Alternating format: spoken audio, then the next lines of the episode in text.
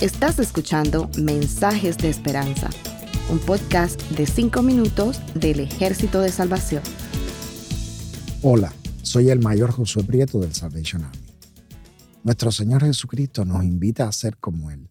El evangelista Juan nos revela una frase preciosa y con un significado muy profundo acerca del ministerio del Señor Jesucristo y su fidelidad.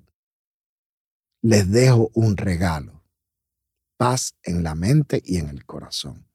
Y la paz que yo doy es un regalo que el mundo no puede dar. Así que no se angustien ni tengan miedo.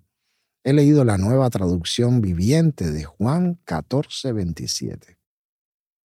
¿De qué clase de paz le hablaba nuestro Señor Jesucristo a sus discípulos? Veamos pues el siguiente relato. Había un altercado entre unos vecinos que llegaron a tal punto de tomar las armas para eliminarse uno al otro. Pero en medio de esta situación aparece un amigo en común y trata de impedir ese encuentro fatal. Se interpone en medio de los dos hombres armados y airados, los cuales se disparan matando también al hacedor de paz. Así también el Señor Jesucristo, el Hacedor de paz, vino al mundo no para salvar a uno ni dos, sino a miles entregando su vida, y nosotros necesitamos aprender mucho de Él.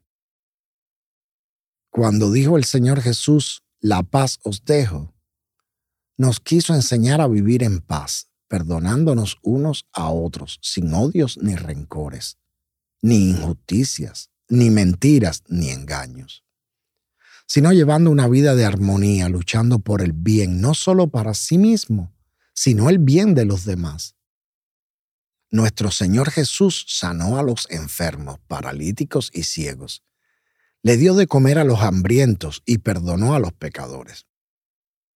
Yo no sé cuál es la enfermedad o ceguera que padezcas pero el corazón de Cristo nos invita a ser misericordiosos y a perdonar a quien nos ofende. Mi paz os dejo, dijo Jesús. Él quiso decir, he ahí el ejemplo del trabajo a seguir. Es decir, nos ha dado el patrón de nuestras vidas. Nos dejó una guía para el servicio a los demás. Quisiera mencionar algo curioso. Tal parece que los discípulos expresaron miedo y temor, ya que le preguntaron a Jesús, ¿todo lo que tú has hecho lo podremos hacer nosotros? Sin embargo, Jesús responde en Juan 14, 27 y 28 con una frase de aliento y fortaleza. Les dejo un regalo, paz en la mente y en el corazón. Y la paz que yo doy es un regalo que el mundo no puede dar. Así que no se angustien ni tengan miedo. Recuerden lo que les dije. Me voy, pero volveré a ustedes. Si de verdad me amaran, se alegrarían de que voy al Padre, quien es más importante que yo. Es decir, el mandamiento de paz al que se refiere Jesús está respaldado con su mismo poder, quien en otra porción bíblica les dice, no los dejaré solo. Por eso les fortalece diciendo, volveré a ustedes. Cuando nuestro Señor Jesús decía, mi paz os dejo, realmente decía, la misma paz que yo siento en mí al hacer la voluntad de mi Padre llevando su palabra, también la comparto con ustedes. En ese sentido, Cristo manifiesta su amor para con nosotros. Y nosotros a su vez guardando su palabra, le demostramos que le amamos. Otro punto muy importante es este, cuando Cristo se refiere o hace mención de la paz diciendo una paz que no es la que el mundo da. O sea, que no es una paz que conocemos a través de la historia, esa que no resuelve la problemática de la paz entre las naciones. Y me gustaría hacer mención de una frase muy conocida del ilustre presidente mexicano Benito Juárez García en 1867. Entre las naciones, como entre los individuos, el respeto al derecho ajeno es la paz. Mi amado hermano, la paz es un tesoro más buscado que vale más que el oro y la plata. Así que para mantener la paz entre las naciones es necesario contar con armamento. En algún tiempo atrás eran arcos, flechas, cuchillos y lanzas. Ahora es más sofisticado, de tal manera que las grandes potencias del mundo mantienen su paz a través del poderío de las armas nucleares y químicas, con capacidad de matar a millones de personas en un abrir y cerrar de ojos.